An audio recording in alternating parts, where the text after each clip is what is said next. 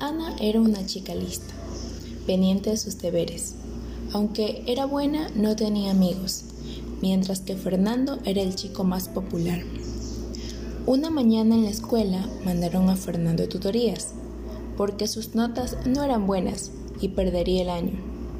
Escogieron a Ana para que le ayudara, aunque no se conocían.